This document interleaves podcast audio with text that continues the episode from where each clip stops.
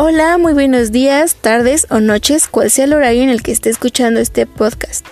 Yo soy Andrea Varas, estudiante de diseño gráfico y el día de hoy, como se ve en el título, hablaremos de la administración de despachos referente a las agencias de publicidad. Pero antes de todo, leeré el poema del día.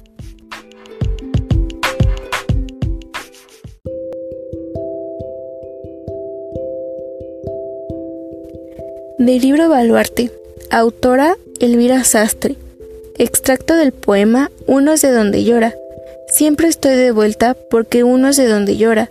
El pasado me llena los ojos de polvo, de piedras, de arena molesta, y todos aquellos que dicen que es el tiempo el que controla los latidos saben que miento cuando les digo que es algo y no alguien quien ha interrumpido mi parpadeo.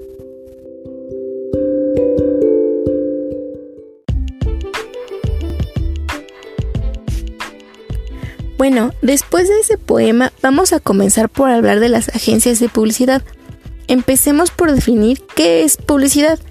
Esta es una forma de comunicación que quiere dar a conocer algún producto o servicio con el fin de informar o influir en comprar este producto.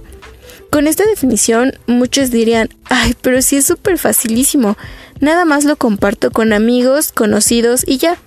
Realmente no se niega que compartir con cercanos sea malo, solamente que es posible que el público que quieras llegar no sea el 100%, más aparte que la publicidad no sea la adecuada. Me refiero al diseño de esta. Todo tiene un porqué. Es ahí en donde entran las agencias de publicidad.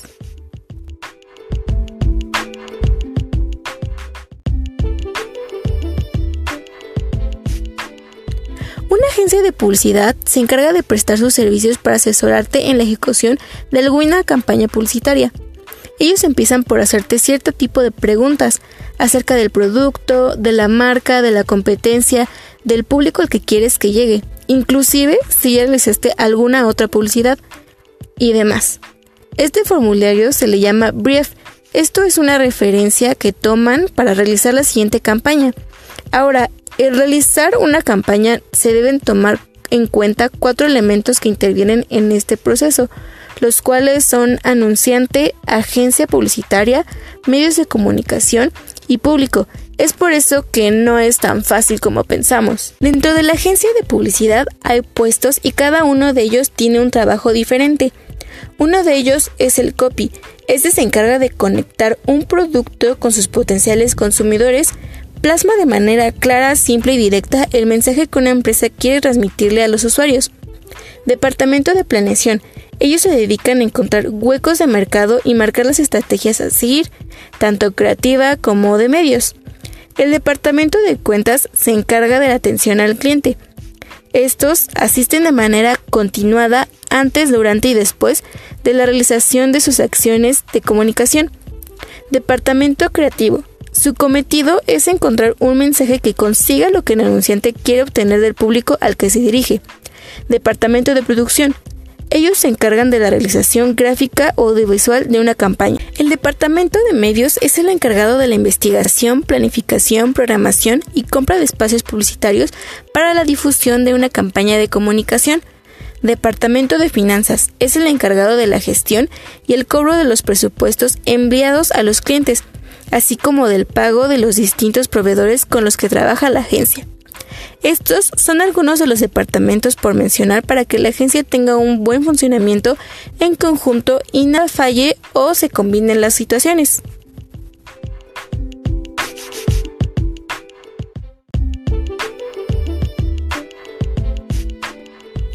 Dentro de la publicidad hay cosas las cuales no conocemos e ignoramos y estas también son importantes y forman parte de una buena publicidad.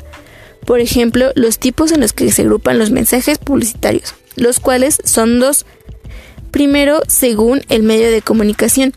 Estos consisten en que los reproduzca visuales o audiovisuales y según lo que anuncien ya sea productos, servicios, experiencias o campañas institucionales. También los medios son importantes para este proceso. Los medios publicitarios son los canales de comunicación que se encargan de transmitir los mensajes publicitarios.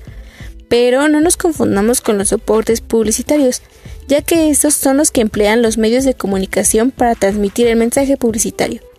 Por ejemplo, canales de radio y televisión, páginas de periódicos, fachadas de edificios, transportes, etc.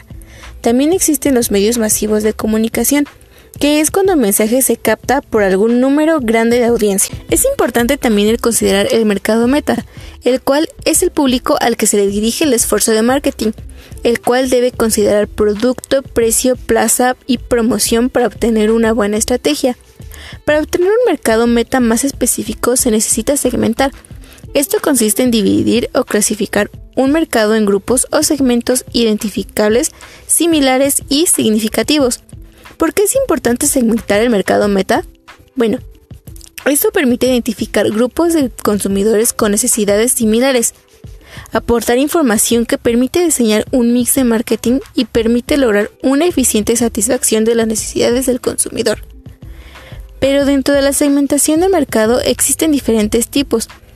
La demografía, la psicología, psicosocial, estilo de vida y étnico-cultural. También se debe incluir la segmentación socioeconómica del consumidor y las audiencias, claro. Esta define la capacidad económica y social de un hogar y estas se dividen en A, B, C C, D, D E.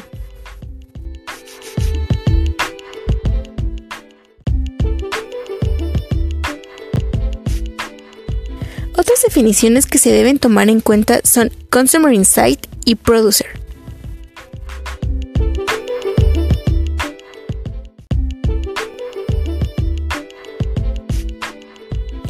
La palabra Consumer Insight hace referencia a detonar emociones en la audiencia, hace sentir al público una conexión emocional con el producto, mientras que el producer es para denominar al profesional que se encarga del proceso técnico, de los costes y de la logística, una vez que la idea está aprobada para conseguir el producto final.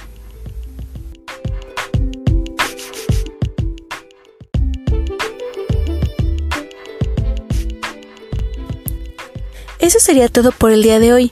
De nuevo, buenos días, tardes o noches, en el horario en el que usted nos esté escuchando. Hasta la próxima.